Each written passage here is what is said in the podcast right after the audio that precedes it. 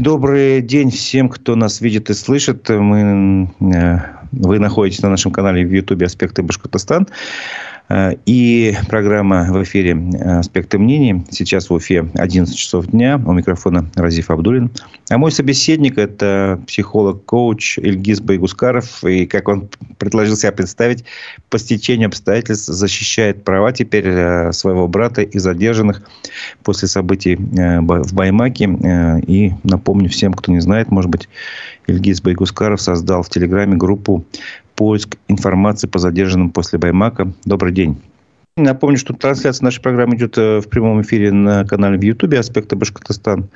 Вот. И, собственно говоря, пишите комментарии на нашем канале, задавайте вопросы спикеру. Мы их постараемся использовать во время передачи. Э, ставьте лайки, делитесь ссылками на программу. Это поможет нашей редакции. Э, итак, Ильгиз, какова, давай начнем с какова, в общем, расскажи немножко об истории своего брата Ильяса Байгускарова. Расскажите почему, а, немножко о нем, почему его называют башкирским дудем, как его задержали, какие обвинения выдвинуты. Вот что вам известно. Э, дело в том, что мой брат э, был проект. Там не так много интервью, но он брал интервью таких заметных людей. И так вышло, что, наверное, это были люди, которые активисты допустим, у Фаиля, вот скоро его интервью переведут. А потом далее а, перед событиями в Баймаке он сначала а, побывал 15 числа, а 17 числа его задержали. Когда 17 он там был, выступал переговорщиком со стороны полиции и разговаривал с народом, чтобы они там расходились. В итоге его задержали на следующий день, и он вот с тех пор в СИЗО находится. Сначала там ВБС, а потом уже переводили, переводили, и в итоге он в СИЗО. Ему вменяют 212 статью, часть 2, участие в массовых беспорядках. Я правильно понимаю тебя, что э, Ильяс, он как бы пытался помочь правоохранительным органам, чтобы не было никаких там эксцессов, уговаривал людей, чтобы они разошлись, а, так сказать, вот это его поведение ну, в данный момент как по факту расценивается как участие в массовых беспорядках? А, получается, что да. Ну, насколько я понял, адвокаты мне объяснили, что сам факт нахождения э, ставит такой вопрос, что вы там делали, там, где происходили массовые беспорядки. Хотя многим, да, за нахождение дали административные нарушения. Понятно. Эльгис, если можно, подвинь свою камеру вправо, свою сторону вправо, чтобы там немножко была другая картинка, просит режиссер трансляции. Вот. И насколько я тоже помню, если правильно, поправь меня, если я не прав, сначала Ильяса задержали, как бы предъявили ему административное правонарушение, а потом уже уголовное. Да, да, получается, он 7 суток был за административное, за агитацию, получается, что вот сообщил людям, что будет такое открытое судебное заседание. А потом уже уголовное. Уголовное дело, получается, ему вменяли с самого начала, а, но там не было меры пресечения. И нам адвокат говорил, что это незаконно с точки зрения, что если его 48 часов а, дело не передавали в суд, значит, они как бы не могут дальше ему менять эту меру пресечения, но все равно это нарушение произошло. Понятно. И как тебе пришла в голову создать такую группу в телеграм-канале, чтобы вот собирать информацию о всех задержанных э, в Баймакском деле? Ну вот, э, когда узнал, что это... Мы сначала думали, что это будет административный арест, и думали, ну, э, там, дадут там 10 суток, 15 суток. Хотя Ильяс говорил, что могут быть и больше. Я в итоге там ждал, ждал, ждал. Оказалось, что это уголовное дело открыли. И в итоге я час примерно думал и подумал, что там без сбора средств на адвоката, наверное, не обойтись. Начал там искать людей. Мы быстренько собрали хорошую сумму, а потом уже полились э, рекой новые уголовные дела, задержанные и так далее. В итоге их сейчас где-то 10 с чем-то. Ну, я напомню, если я тоже ошибаюсь, поправь, сейчас э, ну, как бы там в телеграм-канале такая структура, э, на каждого задержанного, про которого известно, что ему предъявлено уголовное обвинение, заведена отдельная такая строка, страничка, там можно посмотреть, э, зайти, увидеть, как, каким образом оказать помощь, поддержку. Вот. Расскажи, пожалуйста, об этом. Как, какие принципы вообще построения вот этой всей структуры у тебя? Смотрите, моя задача была сделать так, чтобы это не зависело ни в коем случае от меня, потому что мне не хватало времени. Еще были опасения, что из «береги себя», за тобой могут выехать и так далее. И в итоге вот все на, основано на безопасности. Вот, допустим, даже у нас запрет на выкладывание в этом чате, как это называется, реквизитов, потому что мы боимся, что могут не те реквизиты прицепить, и ты не туда деньги отправишь. Деньги потерять не страшно, но можешь отправить совсем не туда. То есть мы э, как-то немного параноим сейчас. Ну, я это, понимаю, да. это у всех. И ну, условно говоря, какой-нибудь реквизит, э, который уйдет там вообще за рубеж. Да, например. То есть это мои предположения. А никто об этом вроде как не говорил, но на всякий случай я вот делаю так, чтобы люди видеообращения записывали, себя на канале выкладывали, открытые были комментарии и так далее. Вчера кто-то пытался сделать чат поддержки психологической, пришлось его прикрыть, чтобы не было данных каких-то утечек и так далее. Потому что, вот э, думаю, да, у нас есть организаторы, которые занимаются связью с СМИ и со всеми другими адвокатами, а другие родственники могут туда попасть, в, это, в этот чат открытый, и тоже это нехорошо. То есть пускай только организаторы родственники будут на виду. Много таких нюансов есть. Насколько понимаю, раньше можно было, условно говоря, там, скопировать информацию оттуда. Сейчас это невозможно сделать. Вы там настройки поменяли. Да, я убрал все, потому что иногда не могу следить за тем, что там пишут. А там пишут... Там очень много информации, очень много, согласен. Все. Хорошо. А, как ты оцениваешь вообще уровень поддержки? Вот ты же объявил сбор, на своем личном примере можешь рассказать. Э, уровень поддержки со стороны, не знаю, э, граждан Башкирии, может быть, России? Я вообще про себя говорю, что э, Ради Хабиров человек, ну, может быть, это не он, да, просто я про себя так говорю, что человек, который объединил весь народ. То есть люди на самом деле очень сплоченные. Э, получается, вот 50 человек обвиненных, и каждому нужно собрать больше 300. Это большая сумма. Большая. Я считаю, что это очень сильная поддержка А, ну, поддерживают же не только из Башкирии, я правильно понял? Да, то есть там э, правозащитные организации помогают, интересуются. Потом, что там еще было? Э, журналисты пишут, да, в основном. И время от времени предлагают какие-то действия. Разные люди в комментариях хотя бы пишут, допустим, под YouTube, чтобы видео хранялось. Ильгиз, я правильно понимаю, сейчас у всех есть адвокаты или нет у всех, вот, кто дан, по крайней мере, в, в этой группе? А в основном, да, с разных ходят. Правда, вот у нас были адвокаты, кавычках, независимые, да, не из Башкирии. А вот они как-то закончились, нашли кому надо хорошей ценой, но остальные самостоятельно ищут. Вот нам, например, предложили какую цену. 75 за все, что было до, да, там, мера пресечения, плюс еще 250 за предследствие и 200 за следствие. Все получается. Полмиллиона практически. Да, большие деньги. И вопрос, э, там вот э, упоминаются какие-то сторонние адвокаты, и постоянно вижу, появляется какой-то Никита Сорокин, если не ошибаюсь. Что за человек? Ты же, наверное, уже знаешь. Можешь рассказать, что это за люди? Никита э, Сорокин – это ну вот, был у нас один из административных задержанных комиссий. Он помог ему выйти с помощью просто там штрафа там, 30 тысяч рублей. Не знаю.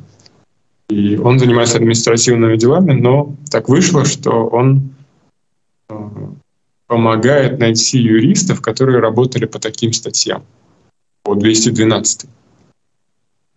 А, ему пишет, он как-то организовывает. Правда, сейчас Они кончились, да? Закончили. Просто дефицит. Не все готовы, не все, не у всех есть время. Ну, ведь необходимо как бы уточнить, что таких дел-то вообще, собственно говоря, мало было вообще в России. В Башкирии тем более их не было. И таких адвокатов именно в башкирской коллегии адвокатов, которые имеют опыт, их точно нету. И понятно, что они не все да. решаются. Это вот как бы это как бы объективное обстоятельство. Ну, и мне хотелось бы узнать, э, поскольку ты являешься родственником задержанного, ты вот в этой теме уже сейчас довольно долго, наверное, каждый день этим занимаешься, там много времени отдаешь. Твое мнение вообще, причины произошедшего в Баймаке? А почему столько людей пришли поддержать Фаиля Алсынова, напомню, которого внесли в список экстремистов-террористов? Почему столько людей пришли поддержать? Это первая часть вопроса. И вторая, почему все закончилось именно так, вот тубинками, там, силовым разгоном и уголовным делом? А, во-первых, Фаиль, когда мы говорим про него, нужно помнить, что он много лет как бы отдал для того, чтобы поддерживать культуру и экологию. Наверное, это решают. Ну вот, бывают такие люди среди нас, которые умеют идею преподнести, донести. И, наверное, опять же,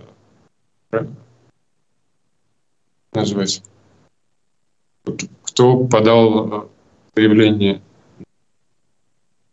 Фаиле. Вот э, обычно говорят, что Ради Хабиров Мне кажется, он вышел таким пиарщиком Фаэля. Я не знаю, так в кавычках, опять же. Потому что он теперь известен во всем мире, получается. Ну, в деле есть этот документ, заявление именно подписано Ради Хабиром. Тут как бы это факт. Нам да. адвокат Фаэли подтвердил это тоже. Для меня это странно, понимаете. Это как вот есть же когнитивное такое искажение, не искажение, вот эффект такой интересный, что если ты пытаешься из интернета вынуть информацию, то она распространяется. И вот такой парадоксальный эффект, э, к сожалению или к счастью, я не знаю для кого как, но для наших там, задержанных это очень нехорошо. То есть люди стали более гражданской точки зрения а, активными и осознанными, но это стоило э, уголовных дел. А это вот про первый вопрос, да? Да, почему пришли поддержать, понятно. Пришли почему так закончилось вот это дело? Ну, не, не дело, конечно, закончилось, а вот эти события. Почему 15 января все было нормально, спокойно, люди разошлись. 17 января все противоположный эффект. Есть много гипотез. Например, одна из гипотез – это, ну, то есть, зачем властям надо, чтобы они постоянно собирались? Ну вот, а 15 собрались 17, потом 20 еще соберутся, еще, еще, еще.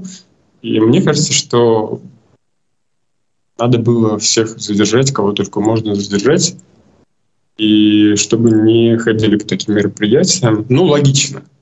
Вполне, по-моему, рационально. Но, но, но, э, немного зависло. Ну нет, э, все хорошо. Хорошо. А, но а, есть же иррациональные эффекты. То есть, э, получается, думали рационально, как мне кажется, да? но в результате не учли, что люди как бы понимают, и гражданская активность очень сильно повысилась. И получается, что ни один человек из простого народа, наверное, не поддерживает такие действия, считают их неправильными, потому что судебное заседание было открытым, его нужно было как-то организовывать. Люди... Нет, тут ты немножко не прав. Заседание было закрытым. Закрытым? Да, но оглашение приговора должно было быть открытым. И вот тут уже власти сплоховали, могли бы, конечно, организовать какую-то открытую трансляцию.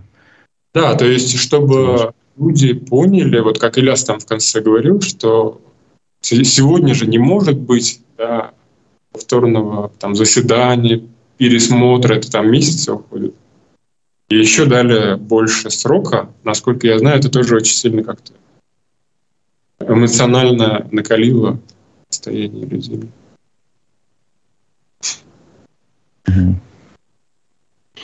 Ну хорошо, тут еще есть вопросы от аудитории, я как бы буду их периодически смотреть и задавать. Э, спрашивают, «А знаешь ли ты, работают ли адвокаты задержанных вместе или каждый сам по себе? э, они не стремятся работать вместе, хотя, может быть, неофициально там кто-то с кем-то общается. Угу, понятно. Потому что у каждого своя линия защиты, у каждого свои какие-то там действия внутри этой э, массы людей, и поэтому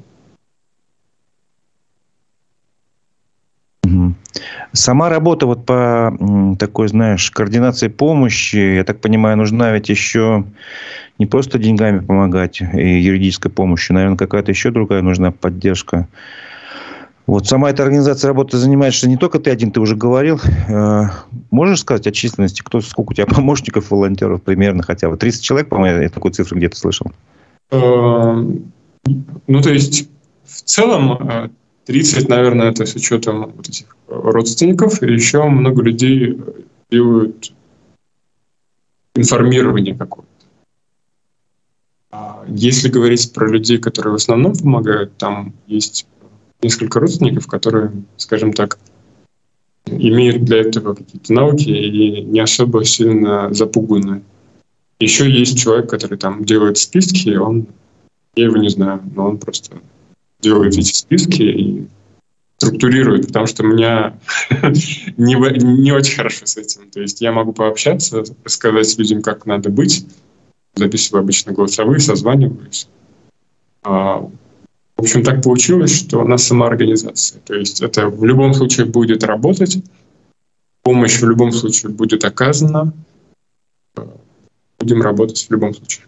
Ну, это такая сейчас, мне кажется, современная форма вот организации общества гражданского, когда нету там явно выраженного лидера, который приказы всем раздает, а вот какая-то горизонтальная такая, ну, горизонтальная связи, и каждый потихонечку свою работу делает. Чем еще можно помочь? Чего не хватает?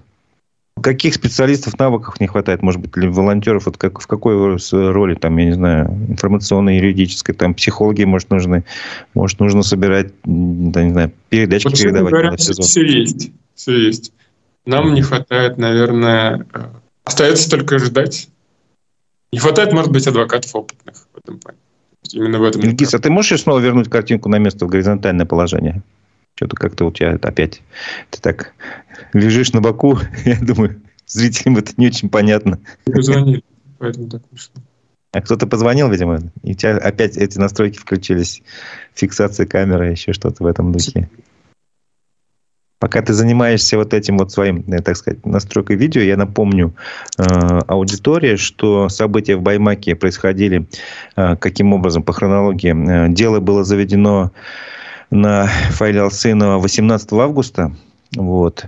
Заявление в прокуратуру э, с просьбой значит, рассмотреть э, элементы экстремизма в выступлении Фаила Алсынова на граждан, сходе граждан э, в, в, те, в, те, в Ишмурзино в апреле. Написал где-то в мае Ради Хабиров, сам лично подписал. Вот.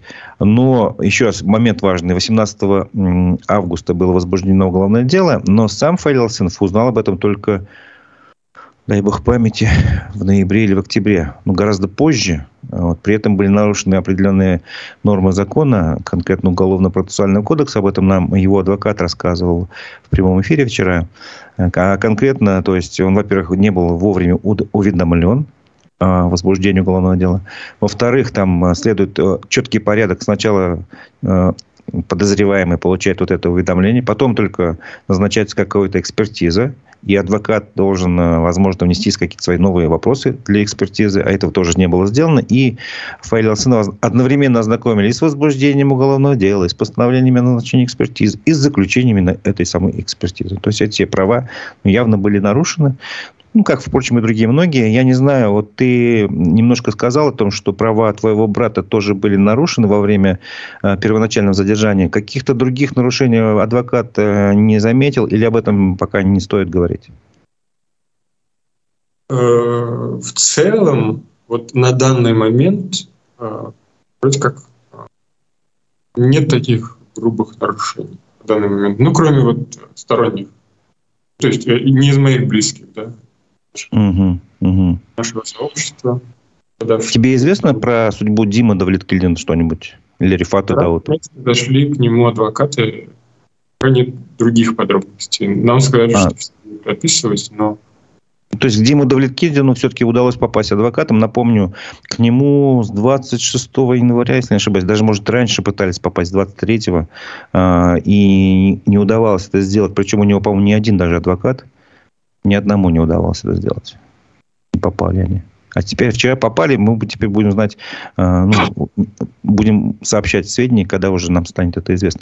По поводу Рифата Даутова, что-то тебе известно? Э, вчера я узнал, что его похоронили через СМИ, и э, я общался с Ильей тоже. Мы хотели, чтобы была более, как сказать, доскональная работа с экспертизой. Люди тоже хотели, или как минимум, когда попрощаться, допустим, люди хотели по всем обычаям, мусульманским, например. И чтобы люди пришли. Но такого не случилось. Илья, видимо, хотел, чтобы новых задержанных, может быть, не было. Потому что, ну, да. по идее, много людей могло бы собраться. Наверное, вот так она думала. Сказали, что экспертизу провели, но тянется, тянется, тянется. И вот вчера мы послушали там, речь, э, опять же, Ради Хабирова, и он тоже... То есть он тоже, он, он почему-то считает, что ему вменяют организацию. На самом деле не так. То есть он даже не был в Баймаке. Ну, смотри, там я вот уточню, я пытался разобраться, кому же вменяют э, часть первой статьи 212 об организации массовых беспорядков. Это достаточно важная деталь этого дела. И удалось понять, что э, предъявляет такое обвинение, ты мне тоже можешь поправить как раз твоему брату. Э, или... Я со второй части. Ну вот я по данным ОВД-инфо привожу, ну как бы данные, а, есть они официально опубликованы на сайте их. ОВД-инфо это правозащитный проект, который признан а, в России иноагентом, это я тоже должен сказать. Вот, и по данным ОВД-инфо Илья Байгускаров, потом а, Дим Давлеткильдин, которого нанесли повреждения уже после задержания, и Айс, Евгастин, и Айсувак из Тертамака, который тоже, э, ну, по данным его родственников, он тоже получил какие-то повреждения после задержания. И четвертый человек неизвестен. То есть там э, в данных ОВД-инфо написано, он э, захотел остаться анонимным. Вот, то есть мы не знаем четвертого еще и других информаций нет. Ты все-таки, э, я тебя очень прошу, уточни, раз есть разночтение по поводу, предъявлено ли твоему обвинению, э, твоему брату обвинение по организации массовых беспорядков. Надо с адвокатом. Как Просто вообще с адвокатом? Эм, по организации, по-моему, там было административное у брата, а уголовное только по части 2. Надеюсь, ничего не поменяется, потому что Ильяс там он э, был в стороне во время этих действий у суда. А, хотя, э, ну вот его задержали. Задержали. Про организацию я там читал материалы, делала. Некоторым людям из-за границы меняют организацию. Угу. Ну, об этом, кстати, по-моему, публично и Ради Хабиров как раз заявлял, что вот это все направляется из-за рубежа, в том числе, там называл конкретные фамилии. Э, в деле, конечно, вот э, именно по материалам ОВД-инфо этих фамилий нету. Э, ну, возможно, они просто еще не дошли до прессы. Ты можешь оценить, если, конечно, это все, как сказать, поведение, что ли, слова ради Хабирова о том, что почтить минуту молчания Рифата Даутова, это предложение отвратительное и бессовестное? А, я считаю, что это очень недальновидно, очень эмоционально, и еще, а, ну, мне было неприятно это смотреть, но Риф э, Габитов, мне кажется, очень хорошо так сделал такой перформанс прекрасный. То есть люди надеялись на это мероприятие, а потом, когда посмотрели, как бы все стало понятно.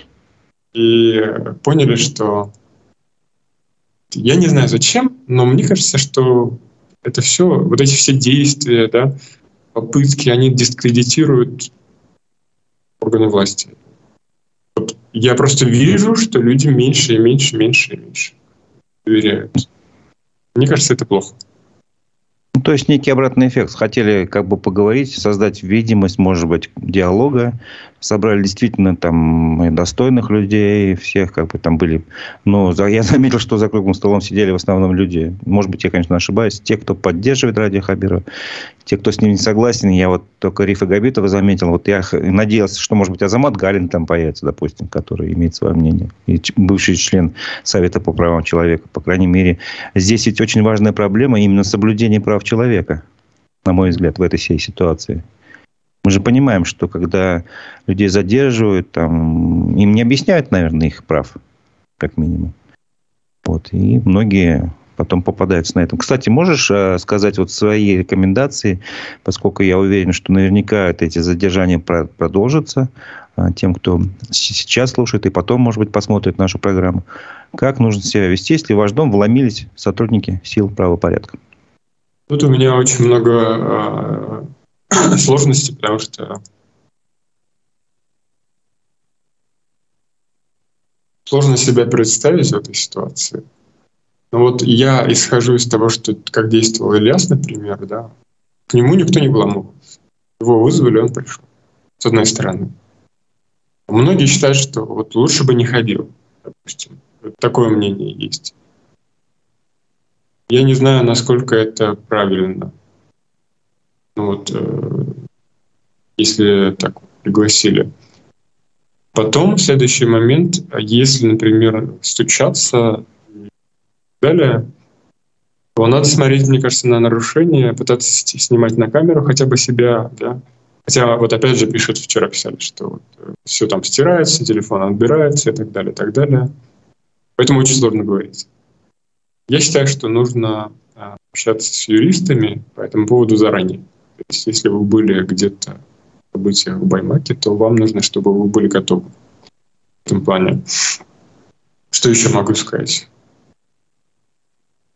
У меня какая-то мысль была про события. А, вот, про, про людей, про обратный эффект хотел сказать.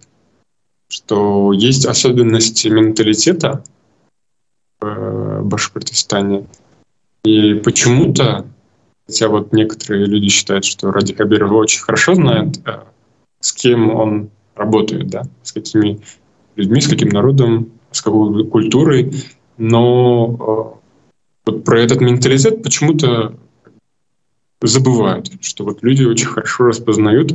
У нас, когда приходят какие-то там провокаторы в чаты, их за, там за, за пару вопросов распознают. В итоге, как бы, если нет диалога нормального, да, человеческого, происходит вот этот обратный эффект. Я не знаю, почему это вот не учитывается. Зачем это нужно?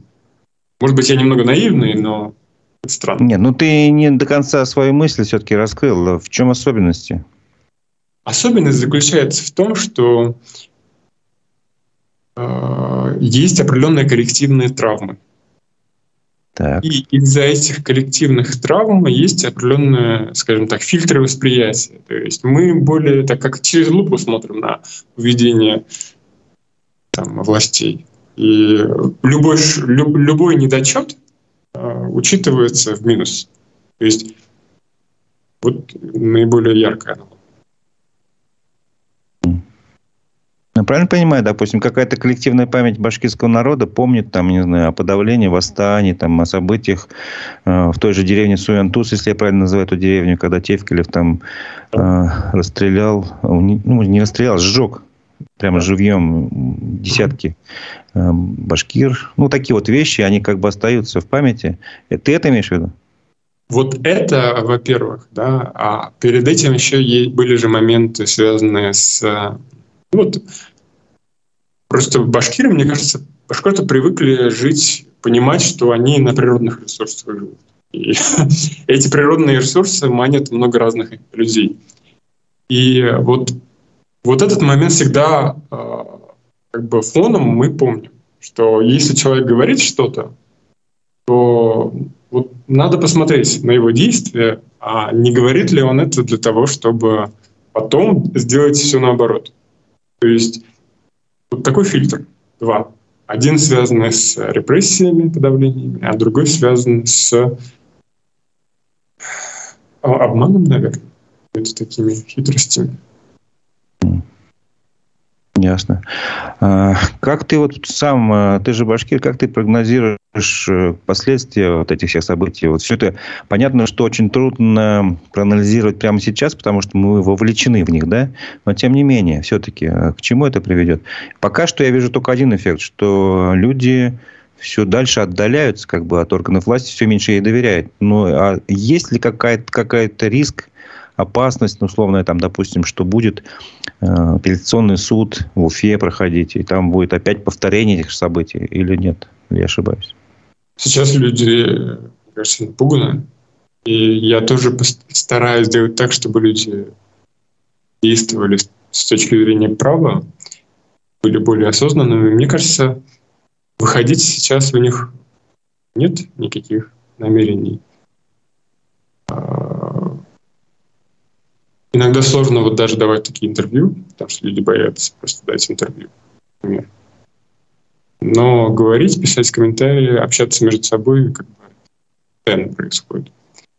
Я смотрю на выборы. Просто есть же определенные показатели все равно по голосам, да, по активности на выборах, да. И многие тоже следят сейчас за этим, потому что когда я предлагал обращаться к Владимиру Путину, чтобы пришли, навели порядок, допустим, то меня очень сильно пресекали. Ну, в плане, ты почему веришь в это, почему такой наивный и так далее. Но я считаю, что вот эти обращения, они должны были быть в любом случае, а, просто потому что а, последняя инстанция. А что дальше? Дальше пока непонятно. Вот я сам лично слежу за политикой, например, смотрю, что там происходит и как это влияет на нас, потому что многие вот эти меры пресечения, они до 17 марта говорят, что это из-за того, что там два месяца максимум меры пресечения, а потом продлять будут. А что еще? Ну, про последствия мы говорим. А, ожидаешь ли ты какого-то результата от встречи, от приезда Владимира Путина в Башкирию? Насколько я напоминаю, он принял такое приглашение от Ради Хабирова, когда открывали кампус студенческий, прямо в прямом эфире. А, Ради Фаритович предложил Владимиру Владимировичу приехать в Башкирию. Тот сказал, я приеду в ближайшее время. На это есть какая-то надежда? Я замечаю, что единственное, во что верит и я, и люди — это непосредственный диалог, как было при Куштау. То есть люди не общаются с какими-то я не знаю, вот как в, на днях было про этот Курылтай, да? То есть, а напрямую с народом, как, насколько это возможно. Может быть, реально, если такое произойдет, то люди поверят в это, а Любой фальш распознают очень хорошо. Ну, ты не ответил на вопрос. Надеешься ли ты сам лично на встречу Путина с Хабировым? А, что нет. там после этого произойдет какое-то смягчение, там еще что-то. Нет, Отмашка, нет. скажем, вот как с Пригожиным уголовное дело завели, давайте отменим. А...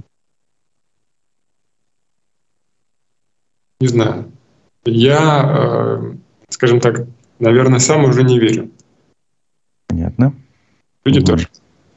А еще, ты же технологичный человек, правильно я понимаю, раз ты организовал такую работу вот в Телеграме.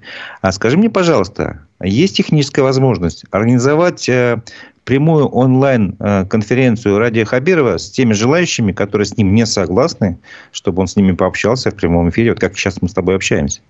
Организовать можно все, что угодно, э, но там же будут э, вопросы сложные, на которые mm-hmm. нужно как-то отвечать. Так, подождите, я все-таки вот, э, ну, представь себе, э, ты, Ради Хабиров, ты выступил на митинге, говоришь, я призываю к диалогу тех, кто со мной не согласен. Ну, как-то же нужно это организовать. Это же не означает собрать круглый стол тех, кто с ним согласен, ни одного там несогласного пригласить. Давайте пообщаемся, давайте, сложно, не сложно, ты же в любой момент можешь, не знаю, там, ты же модератором можешь поставить своего человека, и все там какие-то, не знаю, в любом случае, прекратить общение можешь, там сказать, э, матом нельзя ругаться, еще прочее, там, условно говоря. Мне кажется, наши э, люди, они очень уважительно так, обращаться, поэтому особой модерации не, не нужно.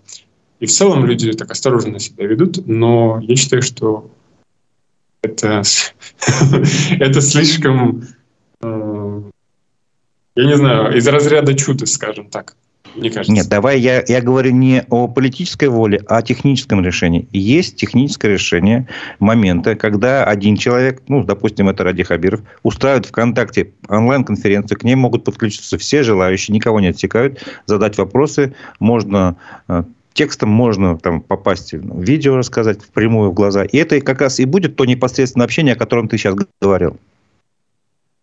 Возможно. Технически это легко реализовать. Ничего сложного в этом нет. То есть, э, кроме этого, есть же много ресурсов в целом. Без меня захотели бы. Ну, то есть, это можно сделать и в Ютубе, я так полагаю. Только в Ютубе не, не, невозможно э, видеть друг друга в глаза глаза. Можно просто комментариями там обмениваться, в чатике писать а, и отвечать на них. Да. Можно сделать ВКонтакте, там можно вызывать и на видеосвязь, я так понимаю. Или звук подключать. То есть, да. чисто технически это возможно. Конечно. Ну, может быть, вместо ну, видеообращений к Владимиру Путину надо попросить вот такого общения? Владимира Путина звали Баймак приехать. Э, вот такая идея была. Люди хотят его там увидеть, наверное. Пока идея Ну, тут, я думаю, гораздо сложнее. Если Владимир Путин все-таки это первое лицо российского да. государства, организовать с ним непосредственно общение, конечно, это возможно. А, ну, даже на улице можно встретиться, условно говоря. А можно и вот и в электронном виде, тогда будет безопасность полная обеспечена. Ну, я думаю, это сложнее, чем а, с Радием Хабиром. Это проще. Тем более он сам предложил диалог. Вопрос. А, если бы ты был приглашен вчера на встречу с Радием Хабиром, что бы ты ему сказал? Ну, предварительно тебя вообще приглашали, нет? Нет. А, я, кстати, сам даже звонил в приемную там пару недель да. назад. Хотел попасть? Мне было интересно узнать, есть, будет ли какая-то реакция. Угу. И как? Нет, никто мне не перезвонил. Сказали, официальное обращение надо делать. Сказал, ну, как Понятно. хотите. По поводу, что бы я сказал, я бы, наверное, вопрос задавал. То есть Рив Габитов тоже задал вопрос. Это был хороший вопрос. А под... Наверное, основной вопрос – это вот зачем вам нужно было создавать такой ажиотаж вокруг этого дела – Зачем это было нужно? Что вы ожидали? И прав, правильно ли я понимаю, что как-то вот сложно понять, как реагируют люди, понять, чего хотят люди? Или, или что там на самом деле? Вот у меня такие вопросы про мотивы в основном. Чем это все нужно? Ну, я, например, могу тебе дать, э, смоделировать ситуацию, условно говоря, потому что Ради Хабиров уже высказывался публично на эту тему. Он говорил, что я борюсь с самого начала прихода в Башкирию. Я борюсь, я борюсь против тех, кто хочет насильственного свержения власти, против экстремистов, против экстремистской заразы, против махрового национализма. И я как бы всегда буду против этого биться жесткими методами. И как бы вот, собственно говоря, он это все время и доказывает. И на примере Баймакского дела, он делает то же самое. Или тебе этого ответа недостаточно, по крайней мере, то, что он раньше говорил?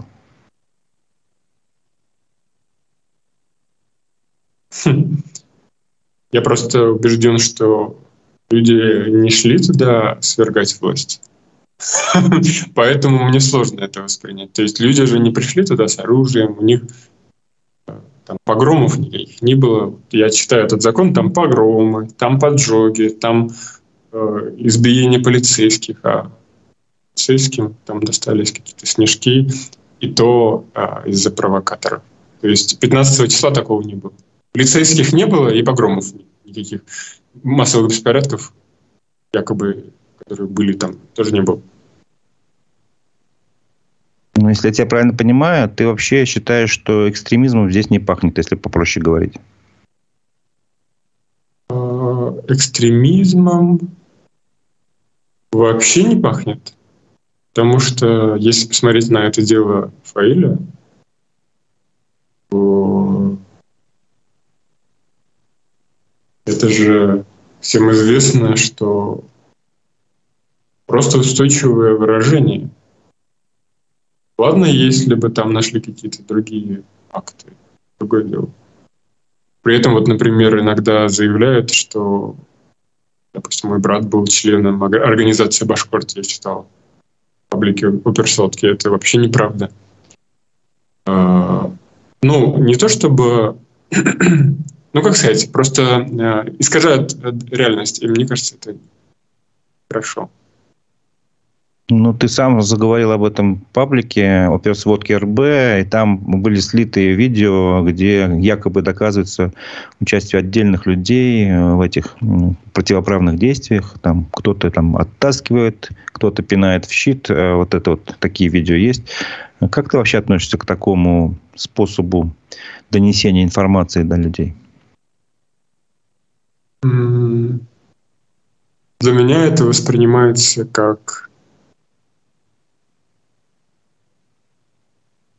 ну вот э, не очень эффективная попытка вот, э, исказить эту реальность, потому что, ну, во-первых, я лица некоторых людей там не видел один момент. Во-вторых, э, каких-то жестких вещей там не было. И многим людям там уже дали административку э, за сопротивление, например. Я считаю, что в целом и тут можно обойтись какими-то такими вещами.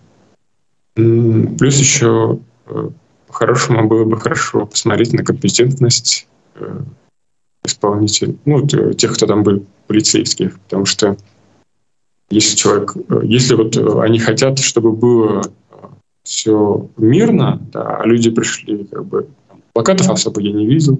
Там плакатов вообще не было, я не видел тоже. Да, там не было ничего такого. И... Просто люди стояли и слушали, ждали, когда будет приговор. Да, да. А, то есть, если все хорошо организовать, то люди бы пришли и ушли. Потому что люди понимают, что ничего особо и не сделаешь, если приговор вынесли. Остается только надеяться на правосудие. Как было, так и было. Ну, наверное, банальный вопрос, почему не было там представителей власти, которые должны общаться с людьми. Местные да. власти, поселковые, районные, республиканского уровня, неважно. Да пусть хоть сам Ради Хабиров приехал бы сказал, ребята, тут суд идет, давайте, они приговор вынесли, все, уже больше ничего не сделаешь, разойдитесь. Спокойный, общ... обычный разговор с людьми. Да, да, вот этого тоже не было. То есть грамотного человека, который бы услышал, опять же, отсутствие диалога, это проблема. Ну, еще вопрос. Э, ты сам сказал, что интересуешься политикой. Вот. Мы все знаем, что 15-17 марта у нас в стране состоится, ну, э, видимо, главное политическое событие этого года. Э, ну, многие так называют, выборы президента страны. Есть очень много мнений на этот счет. Как ты относишься к самим выборам? Как ты сам себя будешь собираешься вести? Что ты посоветуешь своим друзьям, знакомым? Э, мне кажется, это очень интересное событие сейчас. Раньше никогда не интересовался, но сейчас очень интересно. Я вот эм, считаю, что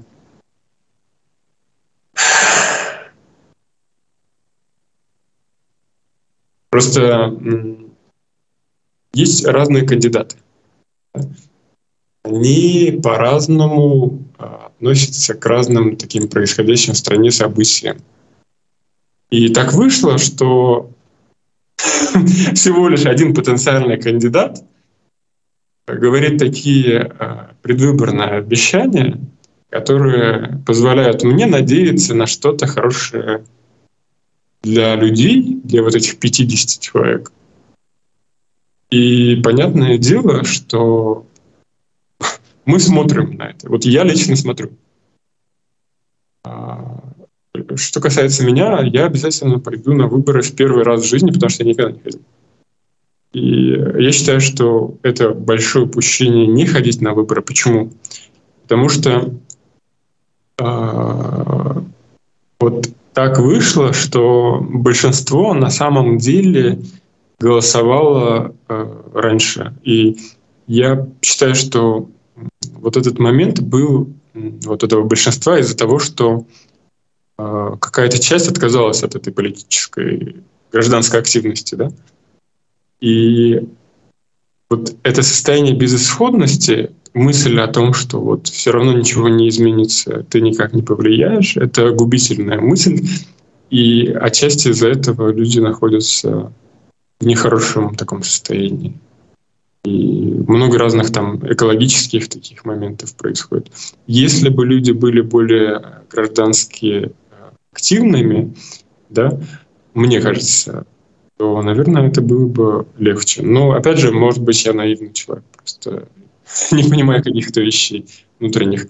Но я искренне верю, что сейчас очень важно показать э, ногами, где ты будешь в воскресенье. И именно в воскресенье. Не в субботу, не в пятницу, а именно в воскресенье. Моя задача там быть. Если я тебя правильно понял, поправь меня, если неправильно понял. Единственная надежда на то, чтобы вот эти 50 человек а, вышли из мест лишения свободы, чтобы было справедливое правосудие, нужно показать свою гражданскую позицию на выборах президента России.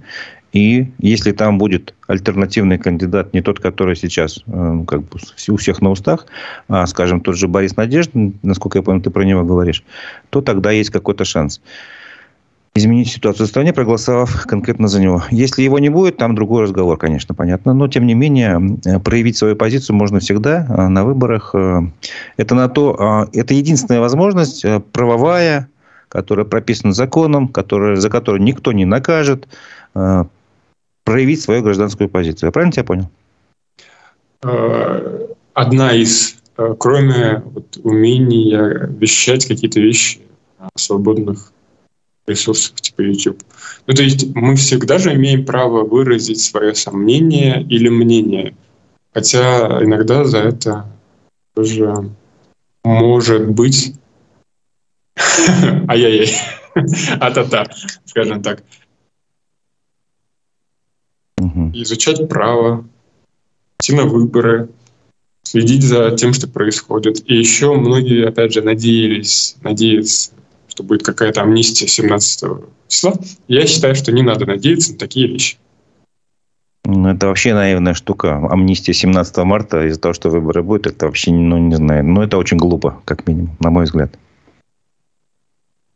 А, просто сейчас люди в таком стрессовом состоянии, что им хочется верить. И... Ну, хочется верить в лучшее, я согласен, да, и такая надежда, может любой человек бросить какую-то информацию, как тогда тоже. Вот, Фаиля Алсейнова освободят, там, в тот, в тот же день такая была информация, там, через какое-то время, в три часа его отпустят, ну, это тоже такие вбросы. Нужно иметь критическое мышление сегодняшнее дне, это как бы помогает правильно оценить ситуацию. А, я про вот этот психологический эффект хочу сказать, что, к сожалению, а, когда все твердят о беспомощности, о безысходности, это... Ну вот я хочу, чтобы люди понимали, что это нормальная психологическая защита, надеяться на какое-то чудо. Но, опять же, я согласен, что нужно быть ближе к реальности, что там происходит, изучать, смотреть. Давай обсудим а, реальные шаги. Потому что когда люди говорят о этой выученной беспомощности, типа от нас ничего не зависит, э, ну, как бы все, дальше света конца в тоннеле нет, и больше можно прекращать диалог, ничего не сделаешь. Типа все, сиди дома, не гуляй, молчи в тряпочку. А, а что может, могут люди сделать в ситуации выбора, выборов президента России? Ну, представь себе вариант, который вполне реален, я думаю, он завтра станет известен. Э, никакой альтернативы у граждан России не будет будут только кандидаты, там, Владимир Путин и еще несколько человек, которые тоже его поддерживают. То есть все, все обернется просто как бы голосованием, кто, его, кто поддерживает Путина, а кто не поддерживает. И тогда как бы, ну, как бы картинка такая, что да, мы ничего не исправим. А, вот. Что можно исправить, что можно сделать э, вот в данной ситуации, на твой взгляд? Если у нас нет никакой альтернативы с точки зрения... Правильно? Да-да-да, да. Ты правильно понял. Тяжелый вопрос. Ну, он, он, он, он разумный. Да, ну то есть э, я когда думаю о вариантах развития э, всех этих дел, нам же говорят, что дело не просто уголовное, а политическое. И адвокаты берут политические цены там за 500 а, да, все это мероприятие. Поэтому как бы я думаю об этом с точки зрения вот этих политических движений. И удивляюсь тому, что происходит в ВВД-инфо. я, я не знаю, что вам сказать? Э, я считаю, что нужно довериться своему чутью, когда э, это произойдет или не произойдет. А, если альтернатива есть, то идти на выборы. Если нет альтернативы, то смотреть YouTube, например, читать комментарии, общаться на тех ресурсах, на которых там, поменьше разных ботов, которые внушают а, состояние беспомощности. Вот на мой канал, например, на YouTube очень много ботов напали в первые дни, потом меньше их стало. Плюс а, я считаю, что уже сейчас важно задавать вопросы. То есть задать вопрос о том, почему еще про Даутова в его ситуации нет уголовного дела. Кстати, нет, да, очень хороший вопрос. Я считаю, что вопросы наиболее хорошо влияют сейчас. То есть эм, э, люди в спячке находятся в таком состоянии, когда они понимают, я вчера заметил, что я очень сильно злюсь на людей, которые в спячке находятся. Я раньше сам, может быть, находился в спячке, помню. Задавать вопросы — это наиболее оптимальный вариант. И находить противоречия с реальностью и с этой установкой людей. И тогда люди начнут понимать, ну, я с темой выборов чуть побольше знаком, чем ты. И вот я, лично я бы, знаешь, как поступил? Я бы организовал параллельный подсчет голосов, чтобы наконец-то хотя бы раз за всю последнюю новейшую историю э, люди сказали, да, мы доверяем результатам этих выборов. А если вести нормальный, честный подсчет голосов, тогда картинка будет, извини меня, далеко не такая радужная, как рисуют себе там официальные, э, не знаю, там политтехнологи там, и прочее. Вот. Если сейчас даже опросы показывают, что многие люди не согласны с текущей политикой, и они это отразят каким-то образом в бюллетенях, например, перечеркнут все фамилии, напишут, «Э, я не согласен с вашей политикой. И этих людей в бюллетене будет большинство, и это будет честно подсчитано, тогда, я думаю, страна немножко поменяется. Это тоже может быть наивное мое мнение. Но вопрос тебе, как человеку, который знаком с технологиями. Сложно, сложно или нет организовать параллельный подсчет голосов? Не официальный, который сейчас там ведется в избирательных бюллетенях, ну, в смысле, там, комиссиях, а народный, условно говоря, подсчет голосов. Такой прозрачный, открытый, чтобы всем было понятно, что никакого вранья нету. С точки зрения э, закона, это очень хорошее требование, мне кажется. Ну, то есть, э, есть же вот эти слова в Конституции, что источник власти — это народ. Э, я вчера читал интервью Владимира Путина, что в России избирательная система одна из первых в мире. Ну, вот такие слова. А, поэтому, поэтому это один из вариантов. Потому что если учесть что как бы вариантов немного, то это один из вариантов. Но я все-таки считаю, что а, вот на этих выборах особенно важна идея легитимности. она стоит очень остро. Она еще, скажем так, ну вот у нас же есть опыт разных там других стран соседних, да, и э, люди смотрят на выборы и смотрят на легитимность. Люди хотят убедиться, что э, как бы все, все окей. Мне кажется, убрать альтернативного кандидата это было бы, знаете, э, убрать эту легитимность.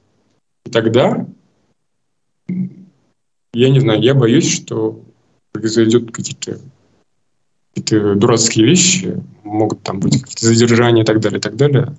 Я надеюсь, что вот такого не произойдет, и что у нас будет кандидат, за которого можно проголосовать,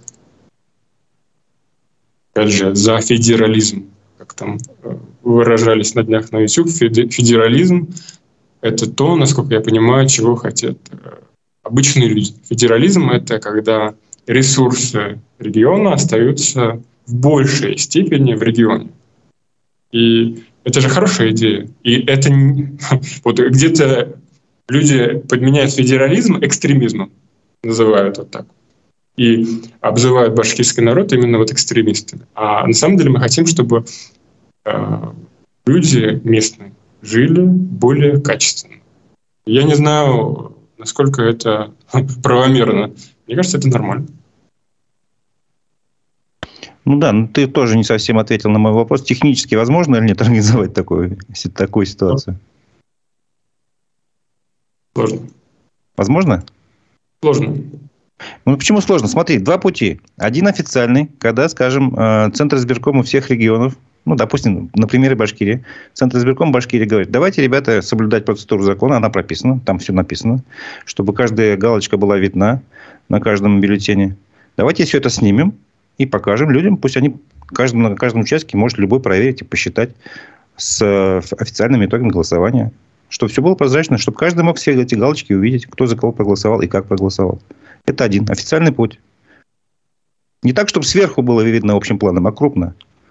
Не, не, не нарушается тайна голосования.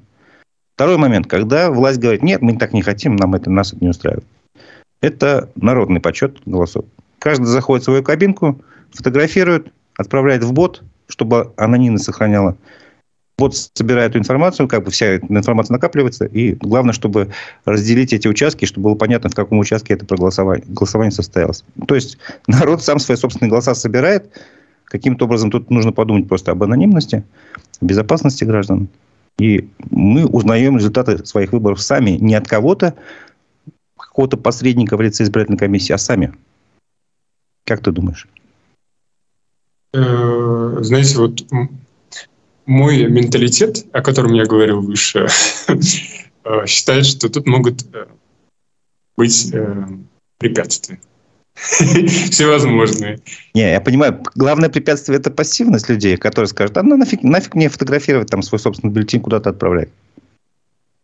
А, я тут тоже чувствую свои какие-то личные вещи в плане того, что работаю с определенной массой людей, иногда прям очень тяжело их сподвигнуть на какие-то активные действия.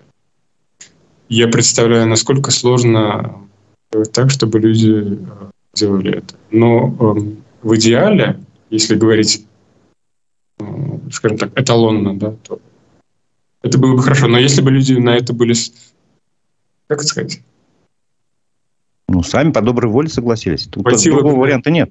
Такой. Хватало бы и на другие вещи. В плане там, изучения, допустим, того же права, говорения и так далее. Так далее.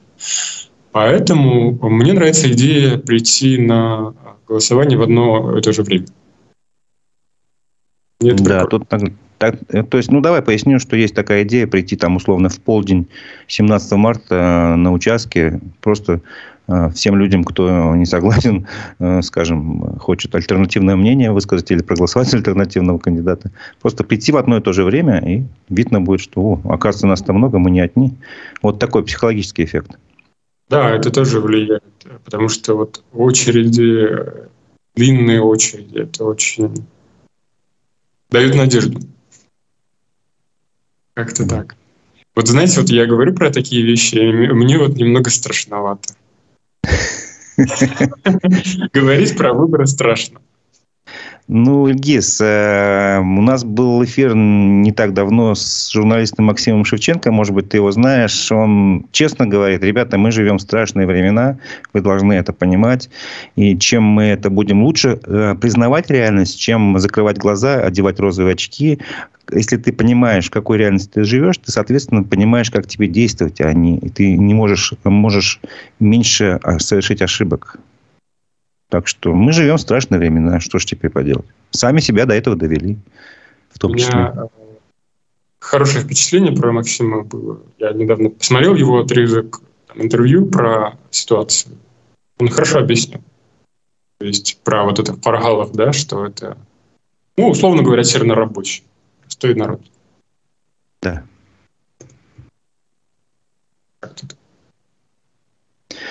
Ну что ж, наше время потихонечку подходит к концу. Я напомню, я хочу, чтобы ты все-таки обратился с помощью нашей аудитории, к нашей аудитории. У нас на YouTube-канале сейчас около 50 тысяч человек. И э, если тема вызывает внимание и личность спикера, то и больше гораздо просмотров. То есть, это только подписчиков столько. Поэтому у тебя есть возможность обратиться к жителям Башкирии, к жителям России, к аудитории. То есть, тех, кто неравнодушно сейчас просто хочет что-то изменить в лучшую сторону, а, зная, что ты занимаешься темой а, защиты прав задержанных по Баймакскому делу. Вот у тебя такая возможность есть.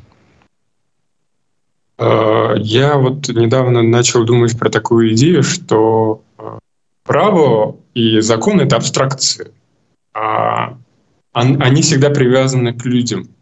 То есть право двигается в ту сторону, кто этим правом пользуется. То есть его могут немного так вот склонять на основе разных прецедентов и так далее, и так далее. И если каждый человек будет знать э, вот это право и его э, о нем говорить, разговаривать, просвещаться, я считаю, что знание наиболее лучший инструмент. Я вчера уточнил про если в Коране там и других источниках про знания. И мне скинули такую информацию, что я не процитирую точно, но у себя в паблике, я думаю, выложу, что ну, про знания там четко написано, что если ты не знаешь, то ты постепенно умираешь. Поэтому знание наиболее сейчас важно. Говорение, задавание вопросов и так далее. Ну вот я просто психолог, поэтому считаю, что это вот так наиболее практичный вариант. То есть, если право защищает 500 человек, это одно. А если его защищают миллионы, это другое.